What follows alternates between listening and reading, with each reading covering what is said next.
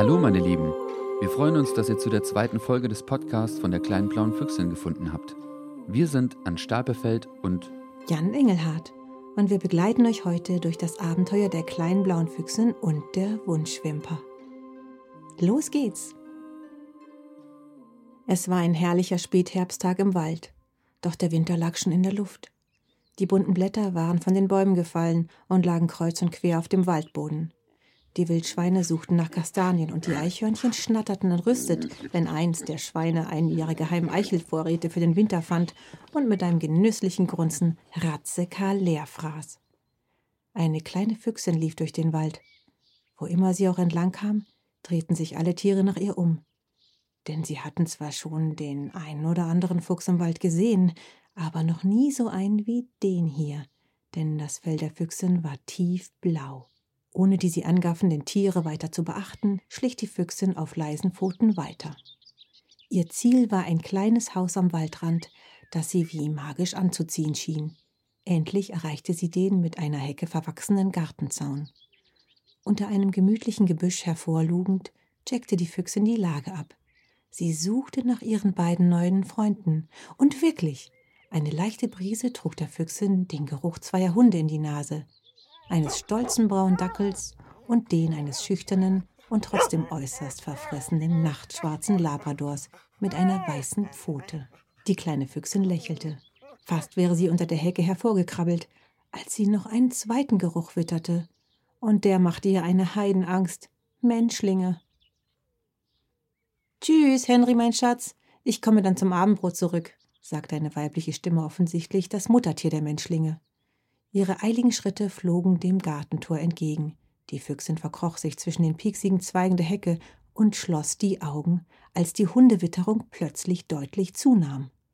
Na hallo, Na hallo, da, da bist, bist, du ja wieder. wieder, hechelten ihr zwei Hundeschnauzen unter der Hecke entgegen.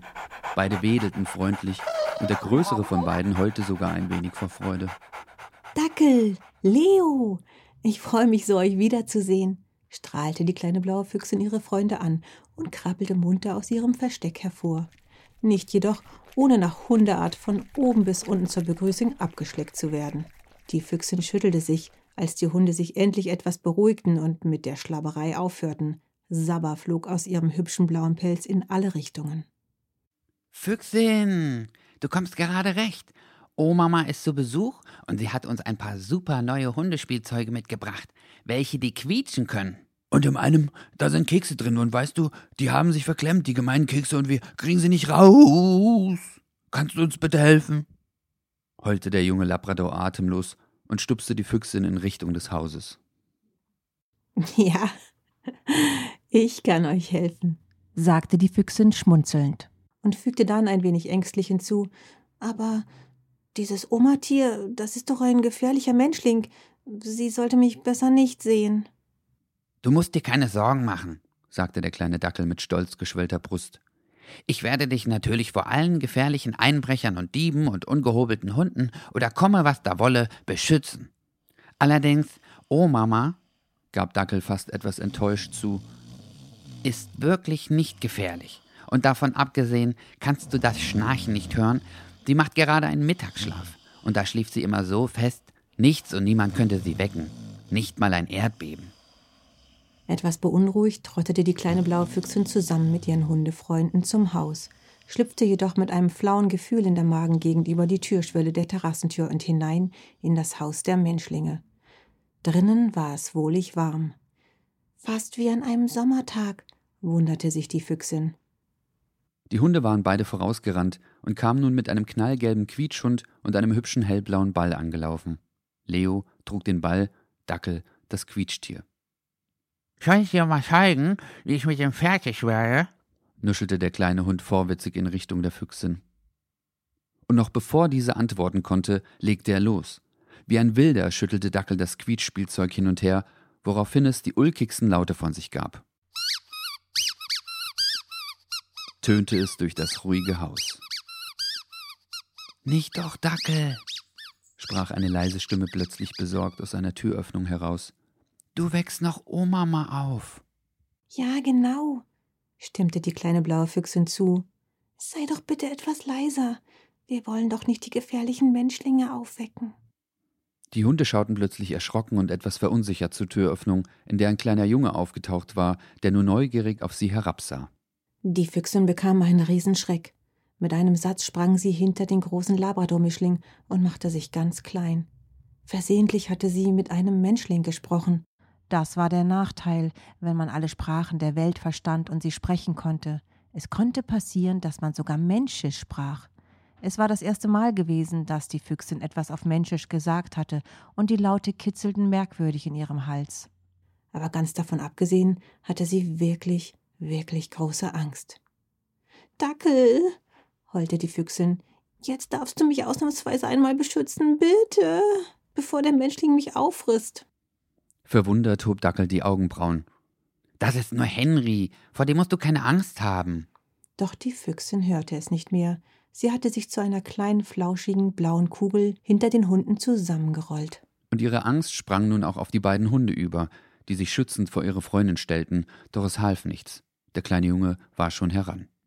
Oh nein, böse Hunde, habt ihr etwa ein Wildtier verletzt? Geht weg, lasst mich sehen, wie wir ihm helfen können. Widerwillig gingen die Hunde zur Seite, nicht allerdings ohne protestierend leise zu heulen. Wir jagen keine Wildtiere, und dieses hier ist unser Freund. Ganz, ganz vorsichtig strich das Kind über den weichen Pelz der Füchsin und sprach beruhigend auf sie ein. Keine Angst, ich tu dir nichts. Wollen wir doch mal sehen, was dir fehlt. So behutsam strichen die Finger durch das blaue Fell, dass sich die Füchsin, die sich wie ein kleiner Ball zusammengerollt hatte, nun mehr und mehr entspannte. Aus dem pelzigen, zitternden blauen Ball wurde ein Ich glaube, ich träume. Das ist ja ein Fuchs, flüsterte das Menschenkind nun ehrfürchtig. Plötzlich kam der kleinen blauen Füchsin eine Idee. Vorsichtig öffnete sie die Augen, die sie bis dahin fest zugekniffen hatte, und antwortete Ganz genau, Du träumst nur. Lächelnd kraulte der Junge die Füchsin hinter ihren Ohren. Was für ein wunderbarer Traum. Tatsächlich scheint dieser Menschling nicht besonders gefährlich zu sein, dachte die Füchsin. Sie genoss es ausgiebig, hinter den Ohren gekrault zu werden. Oh, wie schön das war.